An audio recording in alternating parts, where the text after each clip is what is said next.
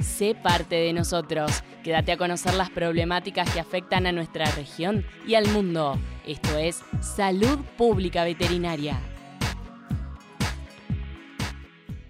Buenos días, somos los alumnos de la Facultad de Ciencias Agrarias y Veterinarias de la Cátedra de Salud Pública y hoy traemos a la Radio Casal a hablar sobre una enfermedad infecciosa que se llama influenza aviar. Los integrantes de este grupo somos eh, Sofía Padilla, Valeria Zarapura, Ailén Cepeda y Alejandro Difonso. Eh, yo voy a hacer una pequeña introducción de lo que sería la influenza aviar en la cual eh, se define como una enfermedad viral que afecta a las aves tanto domésticas como silvestres. Se caracteriza por ser altamente contagiosa y de curso agudo. La enfermedad tiene una distribución global, pero en Argentina era hasta hace poco considerada exótica, dada la ausencia de la enfermedad en el país. El virus de la influenza se, clasifica en cuatro tipos, A, B, C y D. La influenza de tipo A es la única que se reporta con la capacidad de infectar a las aves y tiene un potencial zoonótico importante. Cuando hablamos de zoonosis nos hacemos referencia a que la enfermedad puede contagiarse al hombre. La presencia de la influencia aviar tiene una repercusión económica que puede ser devastadora para la industria avícola tanto a nivel local como global, afectando las fuentes de empleo, la restricción del comercio nacional e internacional de productos avícolas, ya que la muerte de las aves puede afectar el 100% del plantel. Desde el punto de vista epidemiológico, la importancia de la enfermedad radica es que es un potencial zoonótico, como ya dije, y también tiene un riesgo pandémico. Ese riesgo se basa en la capacidad que tiene el virus de mutar y generar unas eh, probables infecciones mixtas entre el virus de la influencia aviar y el virus de la influencia humana posibilitando el intercambio de material genético entre los diferentes tipos de virus de influenza. Esto da como resultado nuevas variantes que también pueden afectar a los humanos.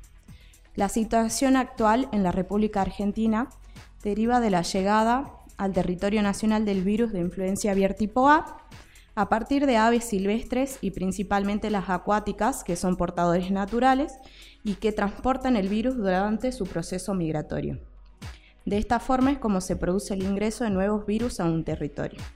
En referencia a esto, cabe mencionar que hay cuatro rutas migratorias que recorren en todo el continente americano, desde el norte al sur, que van a ser las rutas del Pacífico, Centro, Mississippi y Atlántico.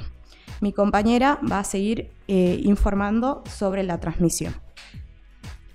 Con respecto a la transmisión de la enfermedad, es a partir de la eliminación y diseminación en el ambiente a través de secreciones, excreciones, fómites y vectores. El contagio entre aves se produce cuando una ave susceptible toma contacto con otra infectada y también cuando convive con elementos o equipos contaminados. Hay que tener en cuenta que las aves pueden enfermar cuando el agente etiológico ingresa por vía eh, aerógena eh, o digestiva. Con respecto al curso de la enfermedad, el periodo de incubación puede ser variable, puede ir desde 3 horas o 3 días y esto va a depender de la especie, eh, las vías de contagio o exposición y la carga viral. Con respecto a los signos clínicos en las aves, va a ir de acuerdo al virus que infecta al animal, si son de Baja patogenicidad pueden ocasionar infecciones asintomáticas o subclínicas. Y en caso de que llegue a presentar alguna sintomatología, va a cursar con afecciones respiratorias leves a moderadas con secreciones nasales y oculares, pudiendo tener también cuadros clínicos de conjuntivitis, rinitis y traqueitis. También puede ocasionar diarrea, disminución de la producción de huevos y bajo porcentaje de mortalidad y en caso de que se infecte con virus de alta patogenicidad pueden presentar anorexia, depresión, ataxia, temblores, parálisis, signos respiratorios y también cursar con secreciones oculares que ocasionan conjuntivitis. Además se ha observado la presencia de edema facial, tumefacción y cianosis de crestas y barbillones, la aparición súbita o repentina de alta mortalidad en la población expuesta. Como ya mencionamos, es posible un contagio de la enfermedad hacia el humano. Las personas pueden adquirir esta enfermedad principalmente por el contacto directo con animales infectados, ya sean vivos o muertos, o con sus entornos contaminados. La transmisión del virus a las personas ocurre cuando las secreciones o excretas de las aves infectadas son inhaladas por boca, nariz u ojos. Aunque los virus de influenza por lo general no causan infecciones en humanos, se han reportado casos esporádicos de la enfermedad. En estas ocasiones el contagio sucedió después de haber tenido un contacto sin protección con aves infectadas o superficies contaminadas que tengan alta carga viral y en situaciones de contacto muy estrecho. Hasta el presente no se reportaron transmisiones humanas sostenidas de persona a persona causadas por este virus. Es importante mencionar que el consumo de carne o huevo de aves no constituye una vía de contagio para contraer la enfermedad. Sin embargo, es importante recordar la correcta cocción de los alimentos siempre resulta una buena herramienta de protección. En cuanto a los signos clínicos que podemos observar en las personas contagiadas, van desde infecciones leves de las vías respiratorias superiores, como fiebre o tos, hasta una neumonía, choque séptico, síndrome de distrés respiratorio agudo e incluso la muerte. También se describieron grados variables de conjuntivitis, síntomas gastrointestinales, encefalitis y encefalopatía, dependiendo del subtipo del virus.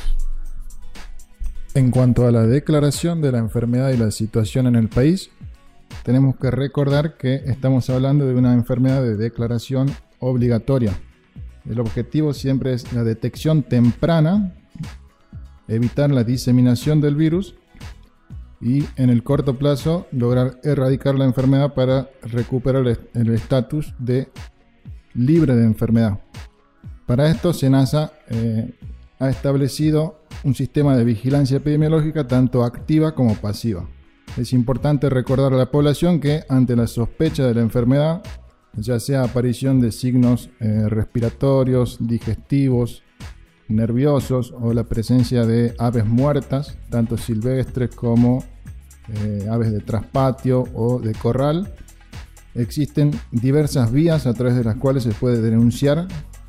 Entre ellas podemos mencionar la página web de Senasa, números telefónicos que aparecen en la página de Senasa, eh, por vía mail y existe una notificación eh, y existe una aplicación disponible para Android que se llama Notificaciones Senasa, a través de la cual se puede acceder cualquier persona de la población y denunciar la sospecha de la aparición de esta enfermedad. Y en cuanto a la situación en el país, hasta la fecha tenemos 88 casos confirmados por laboratorio. Es importante destacar que la mayoría de estos eh, se trata de aves de traspatio. 69 son de aves de traspatios, 7 en aves silvestres y 12 en animales de granja. La mayoría de estos casos se dieron en principio de año. Es importante resaltar que la incidencia ha disminuido en el último mes, pero sigue existiendo la enfermedad. De hecho, en las últimas semanas por ejemplo, se ha detectado casos positivos en Formosa y Puerto Madryn. Como conclusión, podemos decir que es una enfermedad infecciosa altamente transmisible que tiene un gran impacto desde dos puntos de vista. Uno que es económico, ya que Argentina pierde el estatus de libre de la enfermedad y ha suspendido las exportaciones de carne y huevo de aves. Y en segundo lugar, es un impacto sanitario que consideramos que es el más importante ya que esta enfermedad es potencialmente pandémica. Si bien no ha habido reportado casos de la enfermedad en humanos, es posible la transmisión de la enfermedad a humanos y en caso de que haya una mutación, un reordenamiento genético en el virus, es posible que adquiera la capacidad de transmitirse a persona a personas. Y en ese caso el riesgo pandémico sería eh, mucho más alto. Bueno, y así nos despedimos. Eh, la Cátedra de Salud Pública y Epidemiología eh, de la Radio Casal. Nos vemos en la próxima emisión y los saluda eh, Sofía Padilla, Valeria Zarapura, Ailen Cepeda y Alejandro Difonso. Buenos días. Esta fue otra edición de Salud Pública Veterinaria, el programa semanal que te informa sobre la salud humana y animal. Informarte es nuestra prioridad. Te esperamos la próxima en Radio Casal.